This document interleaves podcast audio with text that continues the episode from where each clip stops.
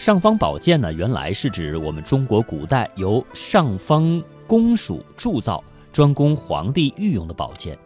在古典的戏剧、小说以及民间的神话当中啊，我们经常呢会看到用文学艺术手法反映的钦差大臣手执代表着皇帝权威的尚方宝剑，而怒斥祸国殃民、陷害忠良的奸臣逆子的罪恶，先斩后奏。动人心弦的这种感人情节，那么历史上到底有没有尚方宝剑？包拯是不是真有一把皇帝御赐的尚方宝剑？以及明代尚方宝剑制度究竟是怎么回事呢？接下来我们就为大家一一揭晓这个答案。在中国古代呢，尚方原是皇宫里掌管皇帝和皇室贵族衣食住行用具的官署少府辖管的一个部门。负责官员称尚方令，专门掌管皇帝御用刀剑之类器物。那么该机构始于战国，在秦汉以后相沿，《后汉书》就有尚方令一人六百担的记载，可见尚方宝剑就是从皇宫里铸造出来的上等宝剑。那么这种剑藏在何方？啊，藏在上方，用料精选，做工讲究。会有龙凤图案，锋利无比，一剑出鞘可以利毙骡马性命，所以汉代称上方斩马剑。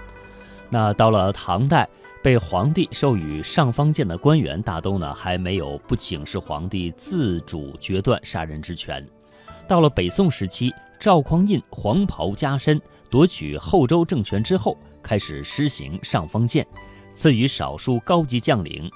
如朕亲临违法专杀的这种权利，根据宋代《五经备要》的记载，本朝之治，大将每出讨，皆己御剑自随，有犯令者听其专杀。宋、辽、金这三朝呢，都有过运用赐剑专杀权的势力，但是大多是在军政领域，主要是为了解决武将外出征战过程当中，距离京师朝廷比较远。如果美式奏请，就恐怕会遗失战机的这种实际问题，这就是在军将在外，军命有所不受的一种由来。但是呢，在宋元之前，皇帝对尚方宝剑秉持呢是慎用军用的准则的，武将的专杀权力也是受到一定的限制。明代的尚方宝剑使用频率比宋代要高，规制也比宋元完善。明代的尚方剑象征至高无上的皇权，持剑者必须是皇帝倚重、最倚重、最信任的心腹大臣或者是巡按御史，具有先斩后奏、生杀予夺的超常规权力。刘基曾讲：“先锋尚方剑，按法诛奸赃。”可见持有尚方宝剑的人有先斩后奏、临机处置的特权。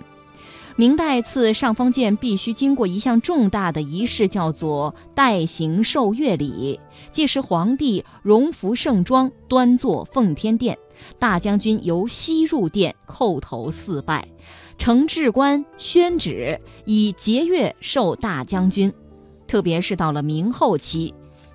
大将大将带皇帝出征，必须带有剑，也就是尚方宝剑，还有敕敕。啊，这是呃特许的敕令和印，这就是兵符，这三件宝器才能构成呃都师表代表皇权的象征。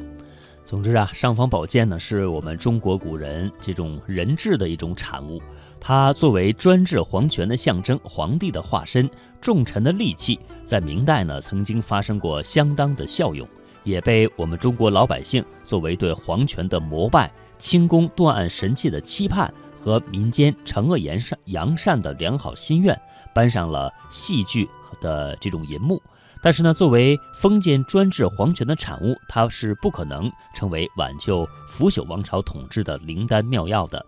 在明朝末年，尚方宝剑是频频的赐给大臣，钦差巡按四处出巡，来时是惊天动地，走后呢是昏天黑地。老百姓啊是哭天喊地，也正如啊毛泽东所讲的“钦差大臣满天飞”。